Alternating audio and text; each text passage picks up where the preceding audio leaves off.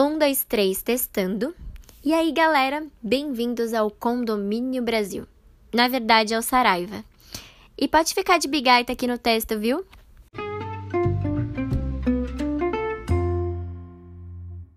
Cheguei ao Brasil. Logo na entrada, meu pai encostou o carro na porta para que o guardião nos visse e nos liberasse para ingressarmos em nossa pátria.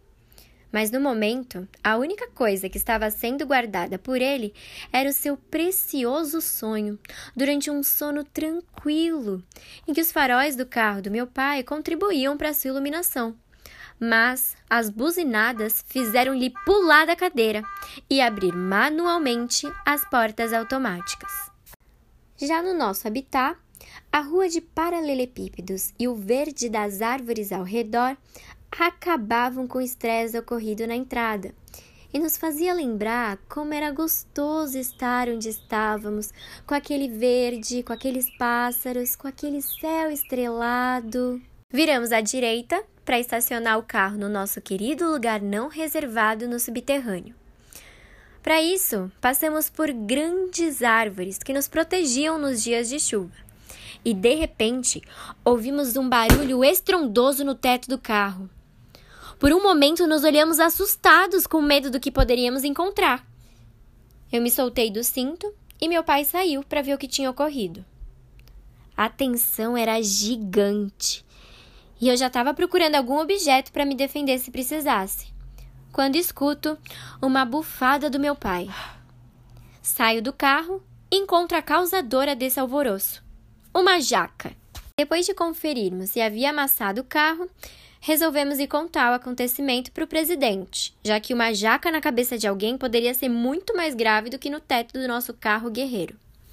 Ao chegar à presidência marmorizada, nos deparamos com uma cena pra lá de esquisita o atual presidente e o ex-presidente numa discussão calorosa e aflita sobre a falta de água em nosso patrimônio.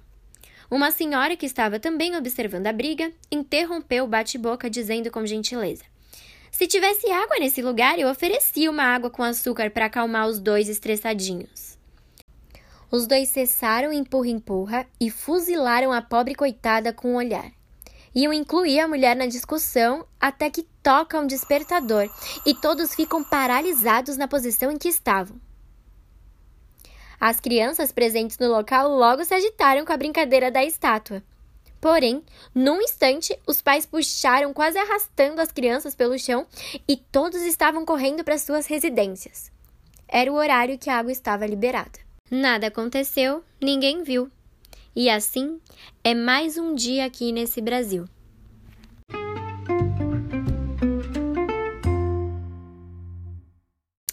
Essa introdução parece meio doida, né? O que, que eu tô falando, Bárbara? Por favor.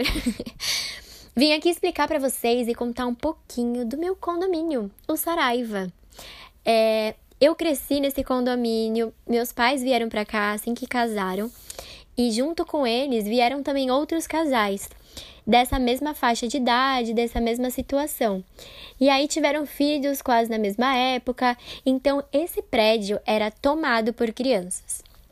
Eu tenho a sorte de meu prédio ter muito verde, tem bastante árvore e tal. Então isso é uma característica muito forte. A gente estava brincando o tempo inteiro aqui embaixo.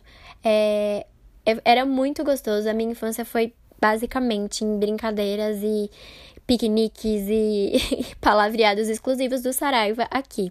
Então, essa entidade que é chamada Saraiva, a gente, eu sempre fiquei refletindo muito sobre isso. Nesse texto em específico, eu trouxe uma crônica que eu escrevi no momento mais recente, em que o condomínio estava com falta de água, né? Era um momento político também no país e que a água estava com bastante problema.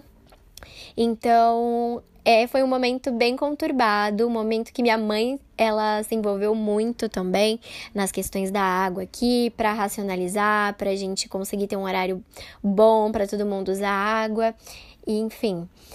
E, e essa crônica, na verdade, compara o Saraiva com a administração do Brasil também.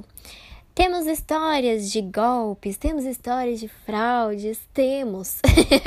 então, essa relação com a política no Brasil sempre fez muito presente aqui na minha relação com o condomínio, né? Eu imaginava muito que esse condomínio era uma amostra, mais ou menos, do que poderíamos encontrar no país inteiro. Então é, foi uma das coisas que me fez escrever a crônica.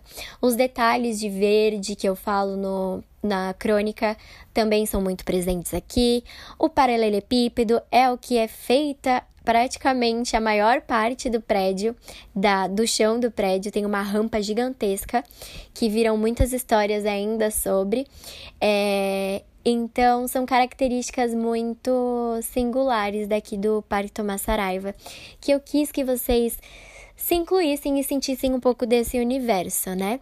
Quando eu falo na crônica sobre a presidência e tal, quero me referir às pessoas que governavam esse condomínio, sobre uma briga real que teve por aqui, boatos, hum. e também sobre, eu falo sobre a presidência marmorizada, né, que, por incrível que pareça, o único andar que tem mármore no chão e tudo para quanto é tipo era de um síndico que nós tivemos. E foi nesse ambiente que eu resolvi colocar essas discussões do povo. É, eu espero que vocês tenham conseguido entrar um pouco nesse universo que é este condomínio através da minha crônica.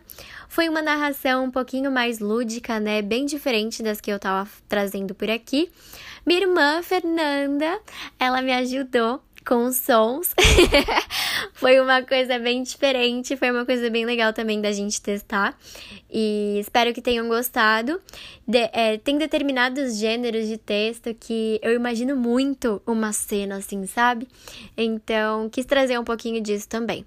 Viram outras histórias desse Saraiva, que é um condomínio que foi, foi e ainda é muito presente em comunidade, muito presente na minha formação. E, e é isso, gente. Espero que tenham gostado. Até mais. Beijo, beijo, beijo.